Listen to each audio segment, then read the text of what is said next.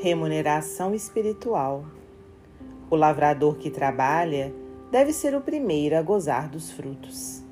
Paulo, segunda carta a Timóteo, capítulo 2, versículo 6. Além do salário amoedado, o trabalho se faz invariavelmente seguido de remuneração espiritual respectiva, da qual salientamos alguns dos itens mais significativos acende a luz da experiência.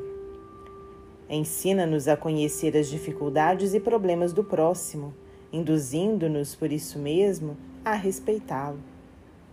Promove a autoeducação. Desenvolve a criatividade e a noção de valor do tempo. Imuniza contra os perigos da aventura e do tédio.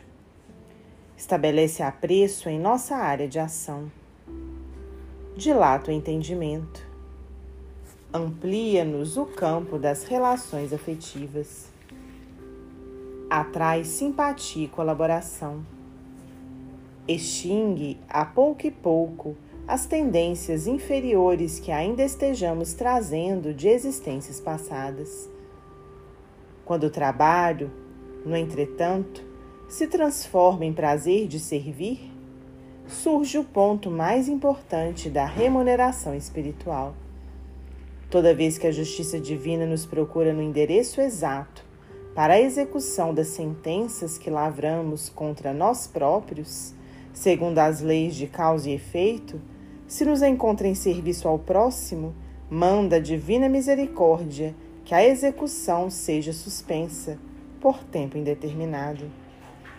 E quando ocorre, em momento oportuno, o nosso contato indispensável com os mecanismos da justiça terrena, eis que a influência de todos aqueles a quem, porventura, tenhamos prestado algum benefício aparece em nosso auxílio, já que semelhantes companheiros se convertem espontaneamente em advogados naturais de nossa causa, amenizando as penalidades em que estejamos incursos ou suprimindo-as de todo, se já tivermos resgatado em amor aquilo que devíamos em provação ou sofrimento, para retificação e tranquilidade em nós mesmos.